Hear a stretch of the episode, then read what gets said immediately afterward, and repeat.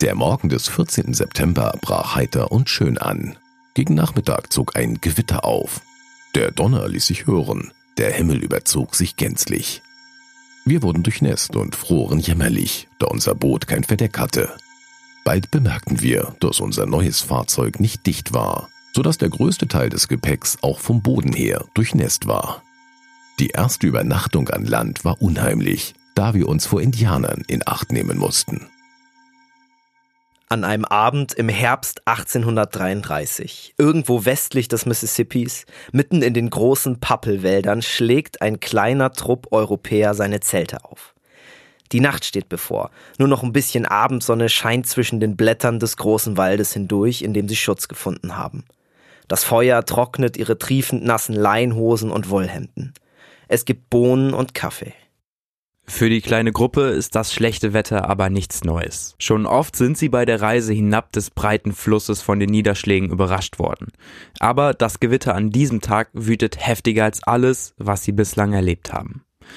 Alles ist nass. Die Staffelei von Herrn Bodmer, das ist so eine Art Holzgestell, das beim Malen das Bild fixiert, ist einfach nicht mehr zu gebrauchen. Und die botanische Sammlung, die sie über Monate hinweg akribisch angehäuft haben, ist wahrscheinlich für immer verloren. Vom Ufer her tönt klägliches Brüllen. Der Grizzly, den sie auf den Streifzügen durch die Wälder eingefangen haben, poltert in seinem engen Käfig an Deck. Der Lärm hallt zwischen den Felsen hin und her und verschwindet in der Dunkelheit. Es gibt keine Karten für dieses Gebiet, nur vage Zeichnungen von einigen Flussverläufen. Und Erzählungen. Davon, dass skrupellose Wilde in diesem Land leben, bereit, jeden zu töten, der etwas an Wert bei sich trägt. Menschen mit roter Haut, die schon seit Urzeiten durch die Wälder streifen und in Erdhütten wohnen. In Europa nennt man sie Indianer. Diese Gruppen von Indianern sind die letzten Stämme, die noch in Freiheit leben. Die Europäer haben das Festland mit ihren Feldern, mit ihren Fabriken und den ganzen Städten bereits komplett verschluckt. Nur zu den Ufern des Missouri sind sie noch nicht vorgedrungen. Die einheimischen Völker dort haben noch nie Menschen mit anderer Hautfarbe gesehen. Wie werden sie also auf eine Begegnung mit den Europäern reagieren? Der helle Schein des Feuers und das Brüllen des Grizzlies durchbrechen jegliche Stille und Finsternis, in der sich die kleine Gruppe hätte verstecken können. Die Europäer sind hier, gefangen in der freien Natur, einfache und lohnende Beute. Denn mitten in der Gruppe aus Malern, Übersetzern und Jägern sitzt ein kleiner Prinz mit dem Rücken an einen Baum gelegt und schreibt Tagebuch. Westwärts ein Podcast über Entdecker und ihre Geschichten. Von Ole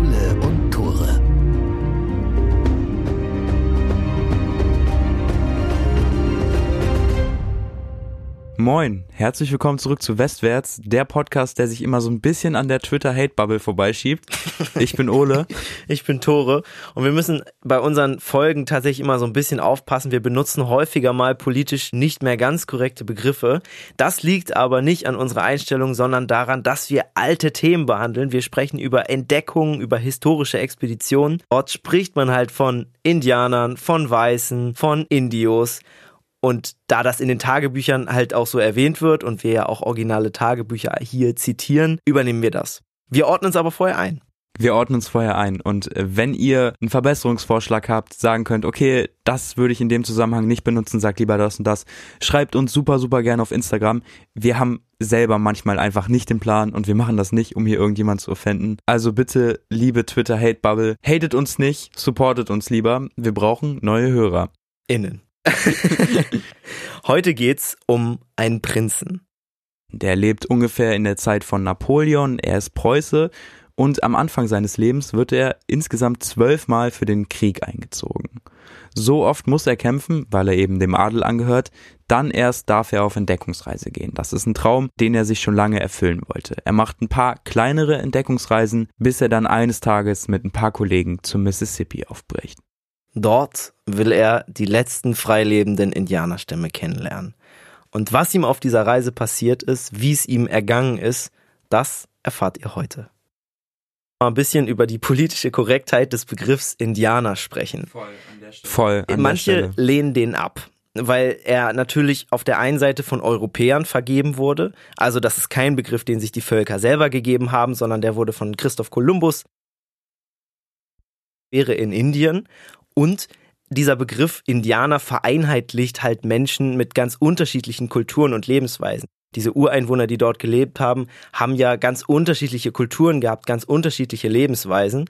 Die waren unabhängig voneinander und viele sagen eben, das passt nicht, wenn man die jetzt alle in einen Topf wirft und als Indianer bezeichnet. Trotzdem gibt es relativ viele Natives, die sich auch mit dieser Bezeichnung identifizieren können. Und wir benutzen den Begriff heute ein paar Mal, weil er in den Tagebucheinträgen des Prinzen genutzt wird. Und damit sehen wir das also alles ein bisschen im historischen Kontext und wir wollen im Endeffekt ja einfach nur eine Geschichte erzählen. Wir gehen also zurück zur kleinen Reisegruppe am Lagerfeuer. Ihre Sachen sind noch ganz nass vom Unwetter auf dem Fluss und es gibt ein Bild, wie sie da Rast machen in der Dämmerung. Einer der Mitglieder, der ist Maler, Herr Bodmer. Es ist der, dessen Staffel schon ganz nass geworden ist und der hält diese Szene in Aquarell fest. Und ich finde, dieses Aquarell sieht richtig, richtig cool aus. Man sieht diesen Feuerschein, man riecht irgendwie förmlich die Bohnen und den Kaffee und die sitzen da alle so um das Feuer rum. Aber man sieht im Hintergrund eben auch die Bäume, die wirken ein bisschen dunkel, bedrohlich. Vielleicht deutet das darauf hin, dass sie eben diese Natur da noch nicht kennen und vielleicht in einem Indianergebiet sind. Jetzt kann man sich natürlich fragen, was machen die da eigentlich? Es ist 1833, da macht man jetzt nicht einfach mal so einen Ausflug ins Innere von Amerika, und was zur Hölle macht ein Prinz in dieser Reisegruppe? Der sitzt da übrigens immer noch, an einen Baum gelehnt, hat einen Hut auf und seine Flinte lehnt neben ihm. Dieser Prinz kommt aus Deutschland und sein Name ist Wied. Er heißt, wenn man genau sein möchte, Maximilian zu Wied Neuwied und er ist der Initiator der Reise. Er ist also nicht nur irgendein reicher Anhängsel, der da ein bisschen Geld reingeworfen hat, sondern er ist der Chef, geht selber auf der Reise mit und leitet die eben auch an. Mit dabei ist ein Diener von seinem Anwesen aus Deutschland. Der Prinz nennt ihn immer nur drei Doppel. Der Maler, von dem wir eben schon gesprochen haben, Herr Bodmer. Noch ein, zwei Jäger und ein Übersetzer. Die können zwar natürlich alle Englisch, sind aber auf einer ganz bestimmten Mission. Sie wollen die Sprache und die Kultur der letzten freien Indianer in Nordamerika festhalten.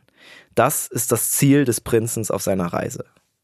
Dabei begegnen sie religiösen Fanatikern, grobschlächtigen Abenteurern und rasseln mitten durch eine Cholera-Epidemie. Nur die Indianer, die sie ja eigentlich treffen wollten, sehen sie nicht. Noch nicht die sind zu dem Zeitpunkt jetzt schon richtig weit im Landesinneren, haben halt trotzdem noch keinen einzigen Indianer gesehen. Es liegt einfach daran, dass der Osten der Vereinigten Staaten, der Osten von Amerika, halt schon extrem verwestlicht ist. Und alle frei lebenden Stämme wurden aus diesen Gebieten schon verdrängt oder mussten sich assimilieren, also anpassen an die Lebensbedingungen der Weißen. Ich glaube, hier ist ein guter Punkt, um auch nochmal darüber zu sprechen, warum der Prinz tatsächlich hierher gefahren ist. Der Prinz war vorher schon ein paar Mal unterwegs und passt auch nicht ganz so in seine Zeit. Er sucht nämlich den Kontakt zu Eingeborenen, er sucht den Kontakt zu Indianern und er möchte die Lebensweise dokumentieren, er möchte sich die Kulturen aufschreiben, er möchte die Sprache lernen. Und das war ziemlich unüblich zu der Zeit. Für die Europäer waren das nämlich irgendwelche Wilde, im schlimmsten Fall Kannibalen, und die haben immer einen großen Bogen um die rum gemacht. Obwohl die kleine Reisegruppe bis jetzt noch keine Indianer gefunden hat, geben sie nicht auf.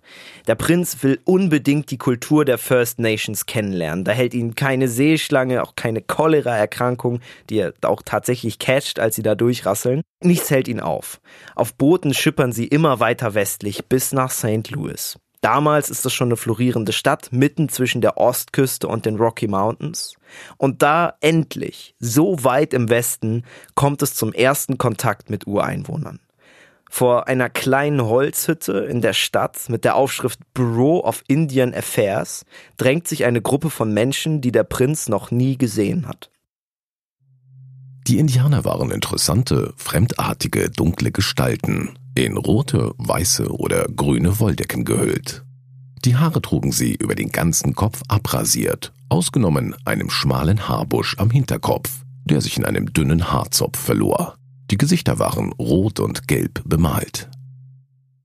Doch diese Gestalten, die da stehen, sind keine normale Gruppe von Einheimischen, die sich einfach so vor die Holzhütte verirrt hat. Sie sind eine offizielle Delegation eines ganzen Stammes, der losgeschickt wurde, um mit den Europäern in der Hütte zu sprechen. Vor einiger Zeit hat dieser Stamm nämlich seinen Häuptling verloren.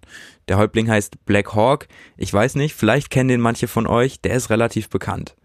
Und sein Stolz und seine Streitsucht waren den Europäern schon ziemlich lange ein Dorn im Auge. Bis jetzt, denn nun haben ihn die Europäer hier einsperren lassen. Diese Indianerdelegation in roten und grünen Wolldecken wollen mit dem weißen Mann, wollen mit den Europäern in der Hütte verhandeln, zum ersten Mal seit sie lange Krieg geführt haben. Der Anführer der Delegation ist ein besonnener junger Mann. Er weiß, dass man mit Gewalt niemals gegen die europäische Übermacht ankommt. Aber auch so werden den Indianern wahrscheinlich wenig Zugeständnisse gemacht. Und so stehen sie dort mit wenig Hoffnung auf den schmutzigen Straßen von St. Louis. Ich finde das so ein krasses Bild, diese Indianer, diese Ureinwohner dann auf einmal in so einer städtischen Welt im Dreck laufen die da rum. Das ist einfach ein ganz krasser Kulturenzusammenstoß, den wir da erleben. Das war kein offizielles riesengroßes Gebäude, das war irgendeine schäbige Hütte, die man mal errichtet hat, um sich mit Indianergelegenheiten zu beschäftigen. Und dieser Typ, der diese Delegation anführt, der war damals Häuptling, der war, hatte richtig viel Macht, der hat halt die Stelle von Blackhawk eingenommen, der hatte Macht über was weiß ich wie viele Krieger und steht da vor so einer schäbigen Hütte in St. Louis. Ja, und wird halt auch behandelt wie ein Mensch zweiter Klasse. Der Prinz ist sofort beeindruckt von dem Stamm und seiner Lebensweise. Daraufhin beschließt er, sie noch eine Weile zu begleiten, aber er merkt schnell, dass sie schon lange kein eigenes Leben mehr führen. Sie rauchen englische Zigaretten und kaufen ihre Kleidung von Europäern. Und trotzdem werden sie hier als Bedrohung wahrgenommen. Ihre Häuptlinge werden eingesperrt oder zur Kooperation gezwungen und ganze Stammesgruppen werden in Reservate gesteckt. 1833 ist der Mississippi, an dem sich St. Louis befindet, so eine Art natürliche Grenze zwischen noch halbwegs erschlossenem Land und komplett wilden, unberührten Westen. Kleiner Twist, die dritte Folge von Westwärts, als wir die Geschichte der Donnerparty erzählt haben, spielt nur 13 Jahre später. Und in diesen 13 Jahren hat sich diese natürliche Grenze, die 1833 am Mississippi lag, extrem, also mehrere hundert Kilometer weiter nach Westen verschoben. Das ist, da ist super viel passiert. Und vielleicht hat auch Maximilian zu Wied gemerkt, dass diese Urbanisierung so rasend schnell geht. Deswegen drängt er seine Reisegruppe jetzt möglichst schnell weiterzugehen. Und das ist eine ganz interessante Geschichte, denn er trifft auf Louis und Clark. Vielleicht kennt ihr die beiden, wahrscheinlich noch nicht, aber da wird bestimmt noch eine Folge von uns kommen. Ja, auf jeden Fall. Das waren auch zwei Entdecker. Der Prinz spricht tatsächlich mit Clark und der rät ihm, seine Reise jetzt auf einem Schiff von Pelzhändlern weiter fortzusetzen. Das führt aber dazu, dass sich der Prinz und seine Gruppe relativ schnell von dem Komfort der ersten Reise verabschieden müssen. Sie fahren jetzt nicht mehr entspannt und in eloquenter Gesellschaft auf den Schaufelraddampfern, sondern jetzt in mitgenommenen Booten mit Trappern und mit Trunkenbolden. Irgendwann wird's nochmal brenzlig für den Prinzen. Denn in bestimmten Gebieten und auch dort, wo sie jetzt unterwegs sind, gibt's harte Strafen, wenn man mit Alkohol erwischt wird. Das ist ein Gesetz vom Staat, also von den Weißen, und das soll verhindern, dass Indianer in Kontakt mit Alkohol kommen. Die weiße Regierung hat Angst vor marodierenden, betrunkenen Indianerbanden. Das auch gar nicht so zu Unrecht, weil die Indianer sind es halt einfach nicht gewohnt, Alkohol zu trinken, bekommen von den Trappern oft billigen, schlecht gebrannten oder giftigen Fusel. Die tauschen sie dann gegen Felle ein und wenn diese Indianer dann einmal abhängig geworden sind vom Alkohol, sind sie in der Regel sehr aggressiv, überfallen auch Reisegruppen und stiften Unheil. Das ist tatsächlich ein ziemliches Problem für die kleine Gruppe. Der Prinz trinkt zwar selbst keinen Alkohol, er raucht eben nur ziemlich viel, aber das ist halt immer, echt normal ja. in dieser Zeit. Aber er hat Tiere und Pflanzen in Ethanol eingelegt. Ethanol ist fast reiner Alkohol, also 96-prozentiger, und der dient eben dazu, dass diese Mitbringsel auf der langen Fahrt haltbar bleiben. Der Alkohol konserviert das einfach. Sie müssen jetzt eben extrem aufpassen, denn sie haben noch weitere Flaschen von reinem Alkohol für weitere Konservierungen im Gepäck. Wenn sie jetzt also durchsucht werden und die Präparate und Flaschen gefunden werden, können sie also theoretisch wegen illegalem Alkoholbesitz in den Knast wandern. Nur weil sie Sache präparieren wollen, Alter. Der Prinz hat auch zusätzlich keine Erlaubnis oder Bescheinigung für die Reise. Er ist privat hier, ohne jegliche staatliche Einwilligung. Und das rührt auch daher, dass sie nicht so Bock hatten auf Wissenschaftler in den Gebieten. Humboldt hat in der Zeit ja auch gelebt und äh, Stimmt, äh, die genau, beiden Alexander von Humboldt, ja, ja. Sagt vielleicht dem einen oder anderen was. Der hat auch ein paar Entdeckungsreisen gemacht, aber der durfte zum Beispiel nie in dieses Gebiet, weil die gesagt haben, du bist ein Spion, wir möchten dich nicht hier haben. Der Prinz ist deswegen ohne staatliche Einwilligung gereist, weil ihm Humboldt auch vorher geraten hat, ey, macht nichts mit der Politik. Man muss halt auch bedenken, wir sind in einer Zeit, du hattest es ja, glaube ich, schon so ein bisschen angesprochen, napoleonische Kriege. So, da ist super viel los und äh, die USA bildet sich ja auch gerade erst. Super viel Misstrauen überall. Klar, da würde ich meine Expedition auch nicht anmelden, weil im Zweifelsfall wird halt gesagt, nö, darfst nicht. So, dann lieber unter dem Radar reisen. Für die kleine Gruppe, die da unter dem Radar durch Amerika reist, wird's kälter. Es wird Oktober, November.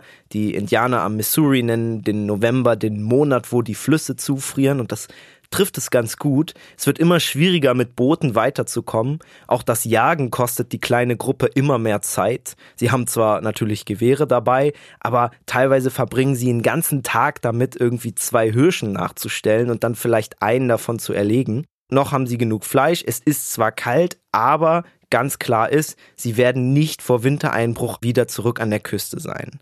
Und der Prinz hatte bis jetzt ja auch noch gar keine richtige Gelegenheit, in Ruhe mit den Ureinwohnern zu connecten. Die haben ja immer noch keine freilebenden Stämme entdeckt. Die kleine Reisegruppe beschließt deshalb, in einem Fort ganz in der Nähe den Winter zu verbringen. In dem Fort Clark. Keine drei Meilen weiter entfernt leben die Mandan-Indianer. Also eine perfekte Möglichkeit für den Prinzen, die Lebensweise des Stamms zu erforschen und auch zu dokumentieren. Also ziehen alle Mann Richtung Fort. Auf dem Weg zum Fort durchqueren sie mit Sack und Pack eine der nahen Siedlungen. Dieses Dorf der Mandans besteht aus ein paar Dutzend runden Erdhütten. Rauch steigt aus den Öffnungen an der Spitze auf. Es riecht nach Pferd und getrocknetem Fisch. Kinder und Hunde spielen auf dem Lehmboden und die haben da sich so eine Palisadenmauer um das Dorf gebaut. Also schon ein Zeichen dafür, dass es auch hier schon vielleicht zu leichten Kontakten mit Weißen oder zumindest mit anderen Stämmen gekommen ist. Diese Palisadenmauer ist allerdings nur noch eine Ruine. Die Bewohner haben ihre Äste und Stämme vor langer Zeit in einem sehr kalten Winter verbrannt. Vor den Eingängen in den Hütten hängen ausgespannte Felle und dahinter schauen jetzt neugierige Gesichter hervor. Viele von den Mandants kennen Weiße nur aus Erzählungen. Und jetzt haben sie plötzlich königlichen Besuch zum Anfassen aus Europa. Das Fort Clark ist eigentlich nur ein kleiner Handelsposten am Missouri. Von hier aus brechen aber auch immer wieder Expeditionen auf. Fort klingt jetzt erstmal ziemlich krass. Ich denke ja immer an diese riesigen Holzfestungen aus Lucky Luke. Das hat man im Kopf, ne? Diese Kavalleriestützpunkte. Aber in Wirklichkeit waren die einfach gar nicht so groß. Das Fort Clark ist einfach nur eine Ansammlung aus winzigen Holzhütten, in denen kaum noch ein Dutzend Menschen leben, oft einfach nur Handwerker und Jäger.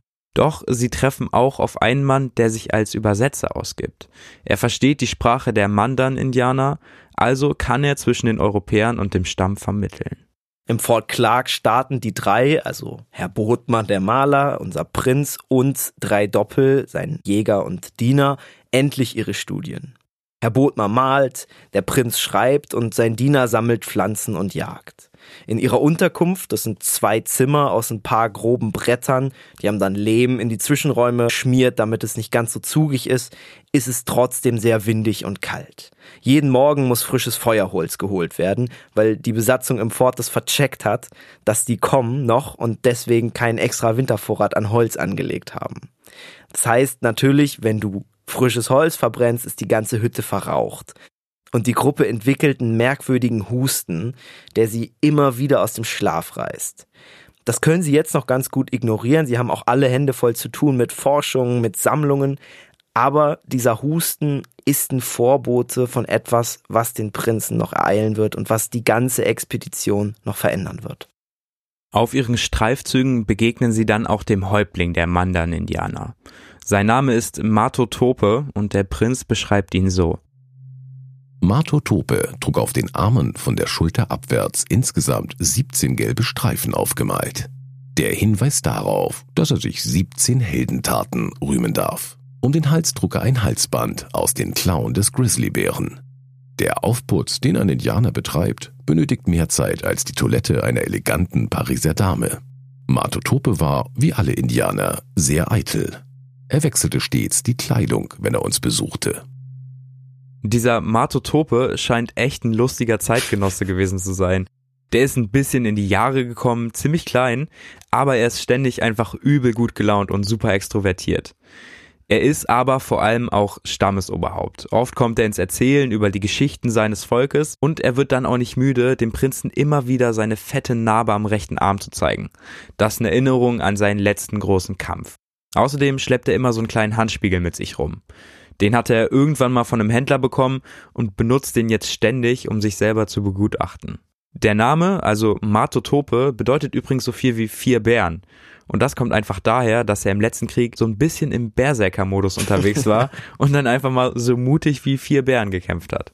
Mit Matotope hat die Gruppe um den Prinzen einen sehr guten Erzähler gefunden und jemanden, mit dem sie auf jeden Fall gut connecten können dann abends am Feuer und immer häufiger kommt Martotope mit ein paar Stammesgenossen aus der nahegelegenen Siedlung zu Besuch, setzt sich zu den drei und ihren Übersetzer ans Feuer und am Anfang sind sie noch ein bisschen schüchtern. Es ist still, es ist irgendwie eine befremdliche Atmosphäre. Hier sitzen zwei wahnsinnig unterschiedliche Kulturen am Feuer. Und irgendwann holt Herr Bodmer, der Maler, seine goldene Spieluhr raus.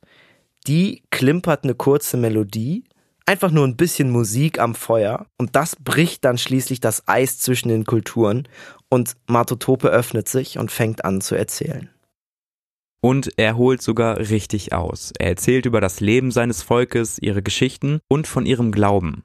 Er redet auch über Medizin. Der Stamm versteht ein bisschen mehr unter Medizin, als wir das heute tun und so ist für sie Medizin einfach nicht nur ein Blister mit ein paar Tabletten, sondern es können auch Orte sein, Menschen sein, alles Mögliche ist Medizin. Eben alles, was positive Eigenschaften hat. Finde ich einen mega guten Gedanken. Der Prinz interessiert sich aber besonders für den Glauben der Mandan-Indianer. Und so erzählt Matotope von der Schöpfungsgeschichte. Als die Erde noch nicht existierte, sondern die Welt nur Wasser war, erschuf der Herr des Lebens den ersten Menschen. Dieser ging auf den Gewässern umher und traf eine Ente, welche abwechselnd auf und wieder abtauchte. Der Mensch sprach zu dem Vogel, Du tauchst so gut, so tauche denn hinab und bringe mir etwas Erde herauf. Der Vogel gehorchte und brachte bald etwas Erde, welche der erste Mensch nun auf dem Wasser ausstreute, um das Land erscheinen zu machen. Und es erschien. Das neue Land war nackt, kein Grashalm spross darauf, der erste Mensch wanderte umher und glaubte, allein auf diesem Boden zu sein, als er plötzlich eine Kröte fand. Ich kenne dich nicht, aber du bist älter als ich, sagte er. Ich muss dich meine Großmutter nennen. Als er weiterging, fand er eine Maus. Es ist klar, dass ich nicht das erste Wesen bin, sagte er bei sich selbst. Ich nenne auch dich meine Großmutter. Jeder, der die Schöpfungsgeschichte der Bibel kennt, fühlt, glaube ich, die Ähnlichkeiten hier. Also es gibt auch bei den Indianern einen Herr des Lebens. Es gibt einen Gott, der macht erst das Wasser, dann das Land und der erschafft auch erst die Tiere und dann den Menschen. Den krassen Unterschied hier finde ich, dass der Mensch auf die Tiere zugeht, auf die Maus und auf die Kröte und die Tiere Großmutter nennt. Also er stellt sich verwandter, aber eben auch als Nachkomme von den Tieren. Ja, und in der Bibel wird ja gesagt, der Mensch soll über die Tiere herrschen. Krasser Gegensatz hier auf jeden Fall. Aber ich finde die Geschichte mega schön. Es gibt noch mehr Geschichten, die sich die Mandan-Indianer erzählen und die auch eine gewisse Ähnlichkeit mit den Texten aus der Bibel haben. Es gibt zum Beispiel eine Geschichte, die häufiger am Lagerfeuer erzählt wird. Und das ist die Geschichte der großen Flut. Eines Tages, als die ersten Menschen schon auf der Erde wandelten und immer mehr Land und Vieh für sich beansprucht haben, soll eine große Flut gekommen sein, die die ganze Welt überspült hat. Nur ein Volk konnte sich retten, weil der Herr des Lebens sie vorher gewarnt hat. Sie haben sich dann einen hölzernen Turm gebaut und alles, was ihnen wichtig war, darauf gebracht. Als das Wasser kam, ist es nur eine Handbreit unter diesen Turm gestiegen und so überlebte halt nur eine ganz kleine Anzahl an Menschen. Und das sind der Legende nach die Urahnen der Mandan-Indianer. Und jeder, der mindestens zweimal in der Kirche war, der weiß, es gibt in der Bibel eine ähnliche Geschichte. Und zwar welche? Die Geschichte von Noah. Es gibt in ganz vielen das habe ich dann bei der Recherche auch gecheckt, in ganz vielen Religionen auch so eine Geschichte von einer großen Flut. Es scheint irgendwie ein, ein dickes Ding gewesen zu sein. Langsam ist es jetzt ordentlich warm geworden in der kleinen Hütte. Das Feuer knackt leise vor sich hin und die kleine Gruppe lauscht gespannt den Worten des Häuptlings, die Herr Kipp, der Übersetzer, dann Wort für Wort übersetzt. Als der alte Mann in seinen Erzählungen dann kurz innehält, um an seiner Pfeife zu ziehen, fragt der Prinz ihn, was seiner Meinung nach nach dem Tod passiert. Den Worten lauschend notiert der Prinz dann nach und nach alles, was er dazu sagt. Von den Sternen glauben die Indianer, dass sie verstorbene Menschen seien. Wenn eine Frau gebärt, so steigt ein Stern herab und erscheine durch die Geburt des Menschen auf der Erde. Nach dem Tod kehrt er dorthin wieder zurück, um am Himmel als Stern zu erscheinen. Also auch hier wieder krasse Ähnlichkeiten zur Bibel. Wenn man stirbt, kommt man in den Himmel. Das glauben ja fast alle Religionen. Das ist auf jeden Fall eine Gemeinsamkeit und was diese Theorie eben noch beantwortet, ist auch die Frage, was vor der Geburt war. Ja, krass, ne? Das beantwortet die Bibel ja irgendwie nicht, zumindest nicht, soweit ich weiß. Da wird einfach gesagt, du stirbst, kommst in den Himmel, aber woher man kommt, so, das wird nicht gesagt. Und die Indianer sagen, hey, du warst ein Stern vorher. Und dann kommst du kurz zur Erde zurück und dann gehst du wieder nach oben. Also auch die Indianer können sich vorstellen, dass man, wenn man stirbt, wieder in den Himmel kommt. Aber sie gehen eben auch noch ein Stück weiter und beantworten die Frage, was vor der Geburt war. Insgesamt ist halt einfach eine große Naturverbundenheit in diesen Geschichten.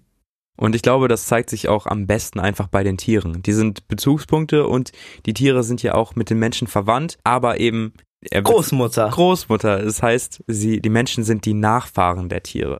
Natürlich kann man nicht ausschließen, dass diese Geschichten erst nach und nach entstanden sind, nachdem die Mandans oder Nachbarstämme Kontakt mit den Christen hatten. Es waren ja schon, wenn wir an die Drake-Folge denken, also die Folge vor dieser Folge, dann hat, wissen wir, dass Spanier schon vor über 300 Jahren an den Küsten von Amerika waren und vielleicht trägt sich dann auch dieses Religiöse so ein bisschen ins Landesinnere. Aber der Prinz merkt, dass diese Mandan-Indianer einfach noch relativ unberührt sind. Also ist es eher unwahrscheinlich, dass der Einfluss von Christen kommt.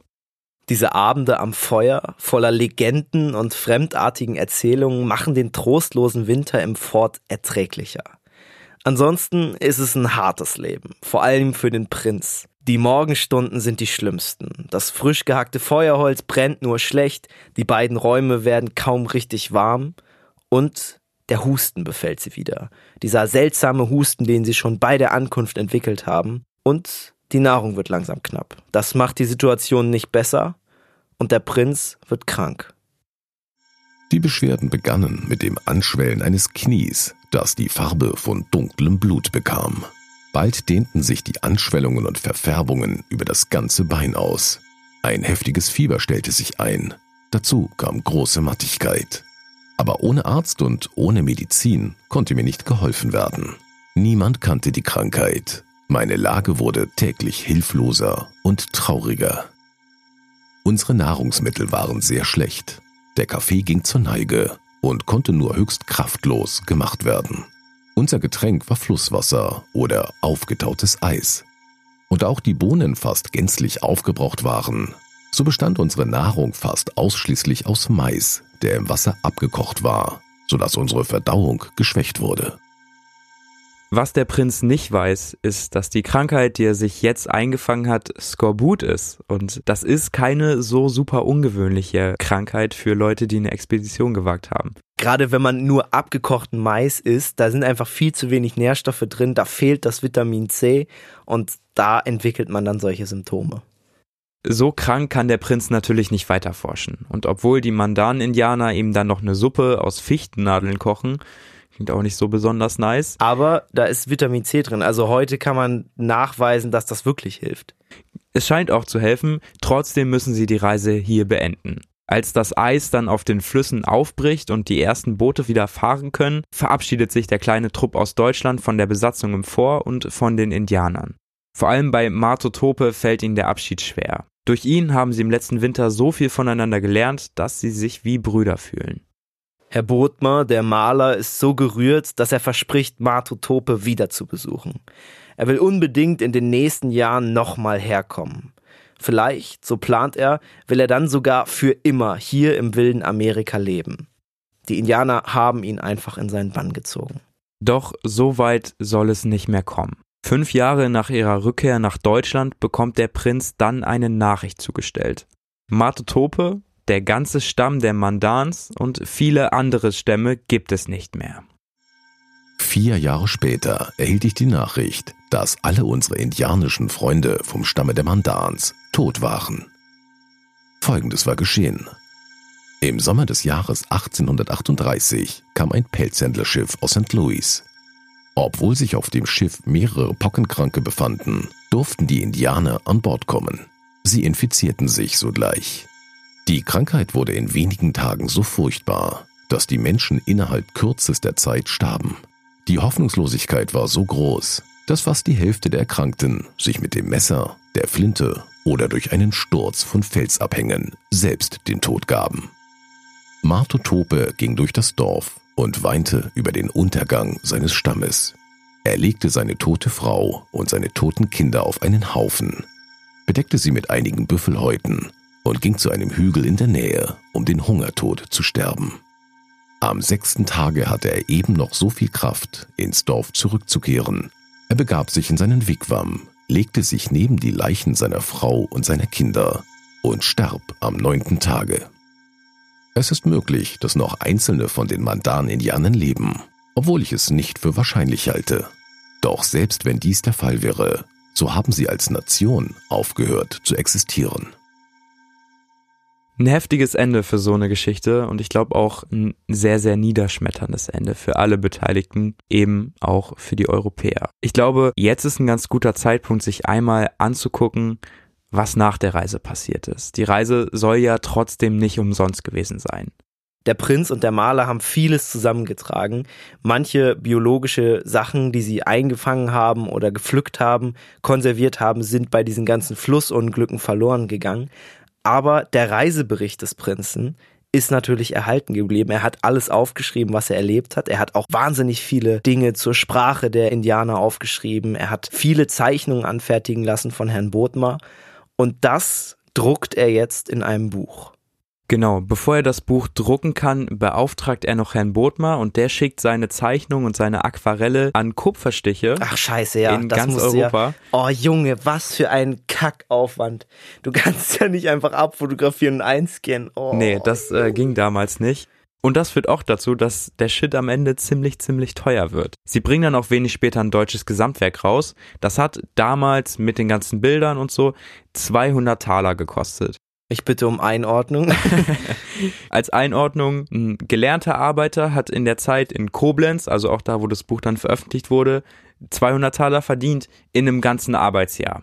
Uff, also so ein, so ein 60.000 Euro Buch. Heute. Genau, das heißt, das Buch war einfach sau, sau teuer und normale Leute konnten sich das halt schon mal überhaupt nicht leisten. Deswegen haben sich auch nur 277 Menschen angemeldet, um dieses Buch überhaupt zu bestellen. Das sind meistens irgendwelche anderen Adligen, Freunde vom Prinzen, irgendwelche Forschungsgesellschaften oder irgendwelche Bibliotheken. Das Tagebuch des Prinzen ist auch nicht mehr in seiner Originalfassung, als es abgedruckt wird. 500.000 Wörter hat das Originaltagebuch gefasst und jetzt sind es nur noch 300.000 Wörter. Die haben besonders auch diese Beschreibung von Trink- und Sexgelagen der Indianer rausgenommen. Und was auch rausgestrichen wurde, war die Darstellung der weißen Händler Missouri. Die hat der Prinz nämlich oh. sehr mies dargestellt, oh. aber ich glaube auch sehr naturgetreu. Ja, also ich glaube zu Recht. Kann mir nicht vorstellen, dass es da unfair war. Das wollten die Europäer nicht unbedingt in den Büchern lesen. Das wurde dann schnell rausgenommen. Deswegen wurde das Tagebuch einfach mal fast halbiert. halbiert. Ja, genau. Junge, du bist da auf einer Forschungsreise, du machst da super viele Erfahrungen, du kommst zurück und du denkst, die Leute reißen dir diese Bücher aus der Hand und dann verkaufst du 277 Exemplare. Ja, da hat dieser Podcast sogar mehr Plays. Als die französischen und englischen Übersetzungen erscheinen, hoffen der Prinz und seine Männer, dass sie da noch ein paar Verkäufe dazu bekommen. Aber es ist eine ziemlich behinderte Zeit zum Veröffentlichen. Denn 1846 gibt es eine Wirtschaftskrise und 1848 steht in Frankreich die Revolution an. Und da hat niemand Zeit oder Lust, sich jetzt so ein Wissenschaftsbuch zu kaufen. Das Problem ist auch, dass der Prinz die Veröffentlichung in England und Frankreich dem Maler übertragen hat, also Herrn Bodmer. Und der hat da irgendwie ein bisschen Mist gebaut. Ich weiß nicht, der hat das nicht so gut hingekriegt, wie sich der Prinz das vorgestellt hat. Und deswegen kommt es zum Streit. Und das ist natürlich insbesondere deswegen super brisant, weil Herr Bothmer halt die Rechte an den Kupferstichen besitzt, die in dem Buch veröffentlicht werden sollen. Das heißt, da gibt's nochmal eine richtig eklige Rechtsstreiterei, wer jetzt das wie veröffentlichen kann und wem jetzt was zusteht. Ich find's super schade, wie diese Geschichte zu Ende geht, eben mit diesen sterbenden Indianern und auch, wie sich dieses Buch verkauft hat. Ich glaube, das muss ein super fieses Gefühl gewesen sein. Aber wir können festhalten, dass der Prinz damals schon weit vorausgelebt hat in seiner Zeit. Für die meisten Europäer waren die Indianer Kannibalen. Sie waren Wilde, die haben Bogen um die gemacht, die waren nur gut dafür zu arbeiten oder ihnen irgendwelchen billigen Fusel anzudrehen. Und das hat der Prinz eben ganz anders gesehen. Er ist auf die Leute zugegangen, hat sich mit den Leuten unterhalten und er hat auch ein paar Wörterbücher geschrieben für indianische Sprache und das waren auch jeweils die ersten Werke, die dazu veröffentlicht wurden. Er hat krasse Pionierarbeit geleistet, er hat super viel für die Indianer gemacht und seine Bücher sind auch heute noch super, super wegweisend, was das ganze Indianer-Thema angeht. Karl May, der Typ, der Winnetou geschrieben hat, der Schatz im Silbersee und diese ganzen Abenteuerbücher, von denen wir ja eigentlich das Bild haben vom Wilden Westen von Indianern, der war nie dort in Amerika, aber der hat sich inspirieren lassen, unter anderem vom Reisebericht des Prinzen. Dann halt ein paar Jahre, also ich glaube 60 Jahre später oder so hat er dann das geschrieben, aber da hat er seine Infos her. Er hat aber ein ziemlich anderes Bild vermittelt, finde ich. Da haben die Indianer ja so ein bisschen was Stereotypisches und das war bei dem Prinzen einfach nie so. Das war's von uns. Wenn ihr Lust habt auf mehr Content, dann folgt uns doch auf Instagram Westwärts Podcast und gebt uns eine Bewertung. Man kann uns bewerten auf Spotify. Fünf Sterne, bitte. hilft uns auf jeden Fall weiter. Super gerne. An der Stelle nochmal Shoutout an die Stadtbibliothek Hildesheim, Shoutout an die Sparkasse Hildesheim-Goslar-Peine. Und wir hören uns dann nächste Woche wieder. Mit einer Special-Folge. Mit einer super, super Special-Folge. Seid auf jeden Fall gespannt und bis nächste Woche.